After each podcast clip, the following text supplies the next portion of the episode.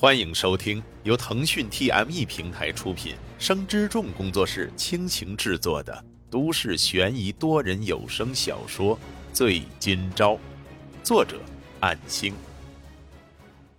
第三十八章，沈今朝来到刘梅的店里跟老郭接班，然而刘梅并不在这里，可能这个时间去接小奈。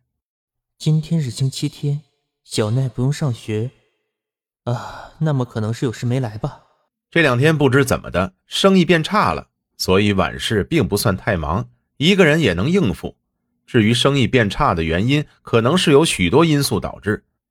沈金钊扪心自问，自己炒的菜并不算糟糕，味道也不差，不过比起小菜来，还是觉着缺少了些什么，这也是其中的一个原因。但是客人也不至于少了那么多。他一边整理着食材，一边翻看着老郭推荐的烹饪书，上面能学到不少的知识。这时，店门被敲响，这种情况很少发生，毕竟还没开市。刘梅也有钥匙，不会来敲门的。打开门之后，看到脸上有些慌张的小奈。小奈，你怎么一个人来的？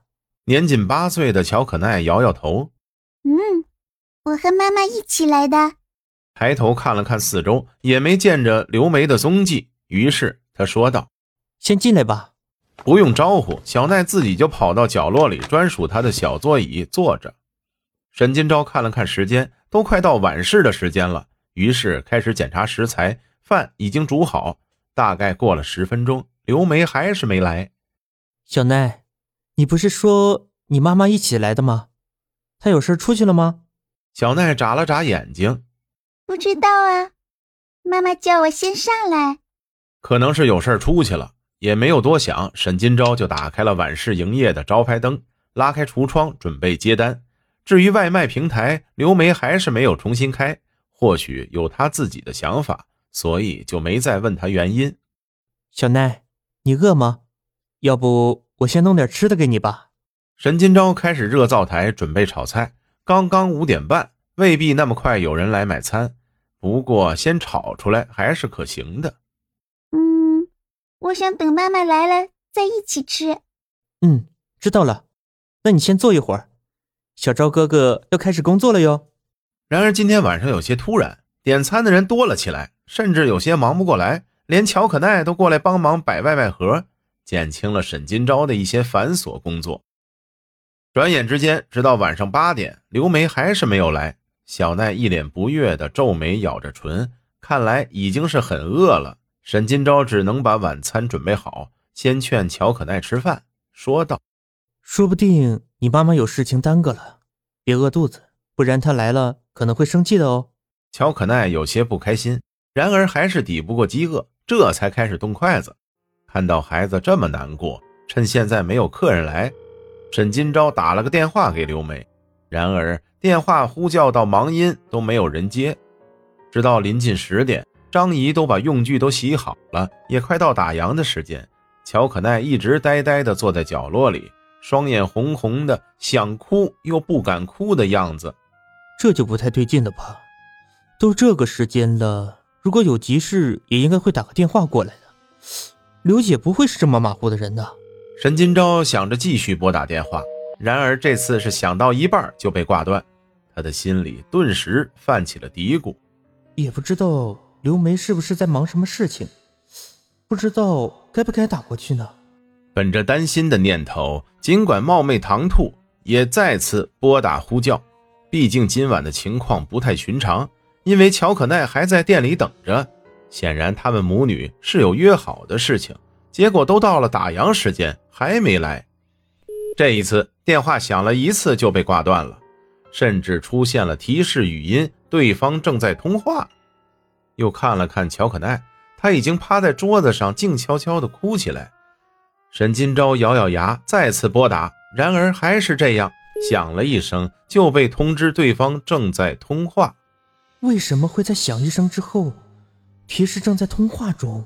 沈金钊猛然一个机灵，这是我的号码被对方拉入黑名单了吧？所以才会出现这种情况。紧接着一连串的呼叫都是同样的情况，沈金钊意识到不妙。晚上突然那么多客人，导致自己都忽略了这么重要的事儿。小奈，你先留在这里，记得谁敲门都不要打开。乔可奈一惊，抬头看向沈金钊，他的双眼满含着泪水，不知所措的只能点点头。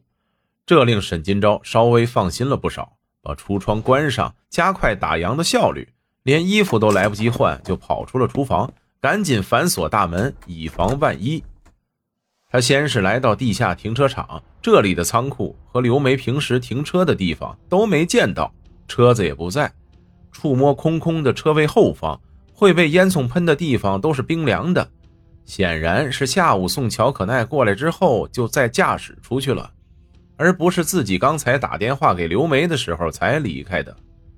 那么也就是说，刘梅今天晚上还没回过商场这边。他赶紧打电话给老纪李伟。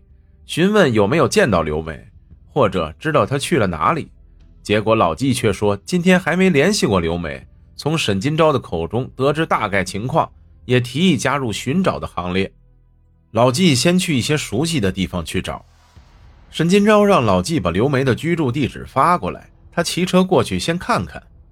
在自行车停放处刚准备出发，结果老纪发来了两个地址，下面。还有留言表示刘梅在这两个地方都有房产。第一个地址是和小奈一起住的地方，另一个小区也经常会去。沈金钊没有多想，骑着自行车疾驰起来。好在已经是晚上十点过后，路上往来的车子并不多，很快他就抵达了目的地。然而，第一个地址这边整层楼的住户都没有灯光，显然不像是有人在家的样子。于是他赶紧前往下一个地方。当来到下一个住处时，顺着小区里三号楼的楼层往上数，看到有住户亮着灯，但并不确定是不是刘梅的房子。他赶紧打算进去，却被门口的保安拦住。